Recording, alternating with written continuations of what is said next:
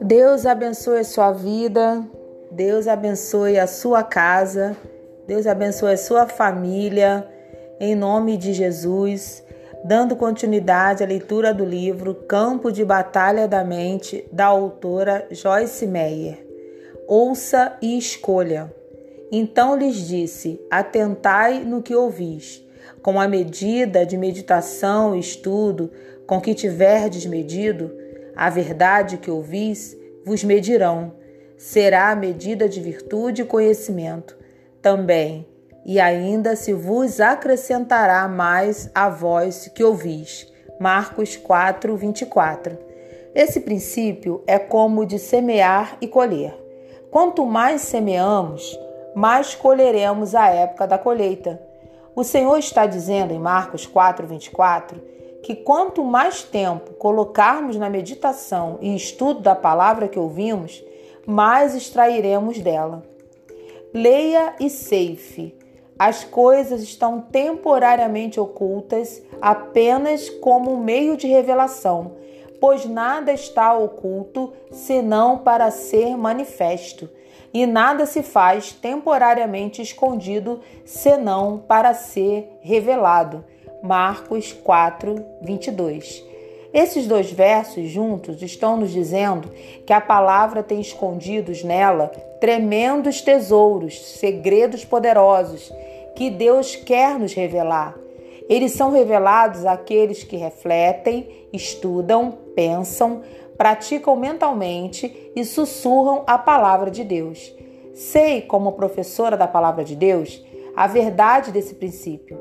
Parece que não há fim para o que Deus pode me mostrar em um versículo das Escrituras. Eu estudo uma vez e observo uma coisa. Em outra vez, vejo alguma coisa nova que não havia notado antes. O Senhor continua revelando seus segredos àqueles que são diligentes a respeito da palavra. Não seja o tipo de pessoa que sempre quer viver à custa da revelação de outra pessoa. Estude a palavra e permita que o Espírito Santo abençoe sua vida com a verdade. Eu poderia continuar infinitamente nesse assunto de meditar na palavra de Deus. Como eu disse, é uma das coisas mais importantes que podemos aprender a fazer. O dia inteiro, enquanto você resolve seus assuntos diários, peça ao Espírito Santo que o lembre de certas passagens, então você poderá meditar nelas. Você ficará surpreso com a quantidade de poder que essa prática liberará à sua vida.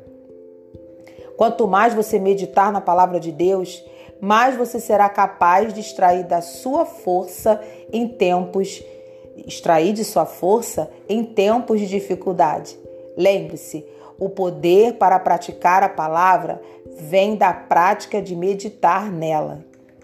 Receba e acolha a palavra Portanto, despojando-vos de toda impureza e acúmulo de maldade, acolhei com mansidão, simplicidade e modéstia a palavra em vós implantada e enraizada em vossos corações, a qual é poderosa para salvar a vossa alma. Tiago 1:21. Vemos nessa passagem que a palavra tem o poder de nos salvar de uma vida de pecado, mas apenas se a recebermos a acolhermos, a implantarmos e a enraizarmos em nossos corações, mentes. Essa implantação e esse enraizamento ocorre mediante a observação da palavra de Deus, tendo-a em nossa mente mais do que qualquer coisa outra coisa. Se meditarmos em nossos problemas todo o tempo, nos enraizaremos neles mais profundamente. Se meditarmos no que está errado conosco ou com os outros, nos tornaremos mais profundamente convencidos do problema e jamais veremos a solução.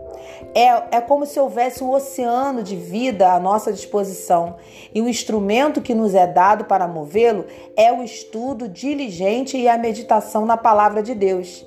Escolha a vida porque o pendor da carne, a mente da carne, que é senso e razão sem o Espírito Santo, dá para a morte, a morte, que consiste de todas as misérias advindas do pecado, tanto aqui como na vida futura, mas o do Espírito Santo para vida e alma e paz, tanto aqui como na vida futura. Romanos 8, 6. Chamar sua atenção outra vez para Filipenses 4:8 parece ser uma boa maneira de encerrar esta parte do livro. Finalmente, irmãos, tudo que é verdadeiro, tudo que é respeitável e digno de honra e decente, tudo que é justo, tudo que é puro, tudo que é amável, tudo que é de boa fama, agradável e gracioso, se alguma virtude e excelência há, e se algum louvor existe, seja isso que ocupe o vosso pensamento. Pensai, examinai cuidadosamente e considerai essas coisas. Fixai vossas mentes nela. A condição em que sua mente deveria estar é descrita nessa passagem. Você tem a mente de Cristo, comece a usá-la. Se ele não pensa em alguma coisa, você também não deverá pensar. É por meio dessa contínua vigilância aos seus pensamentos que você começa a levar todo pensamento cativo à obediência de Jesus Cristo. 2 Coríntios 10, 5. O Espírito Santo é rápido em lembrar-lhe se sua mente estiver começando a levá-lo na direção errada. Então, a decisão é sua. Você fluirá na mente da carne ou na mente do Espírito? Uma conduz à morte, a outra à vida. A escolha é sua.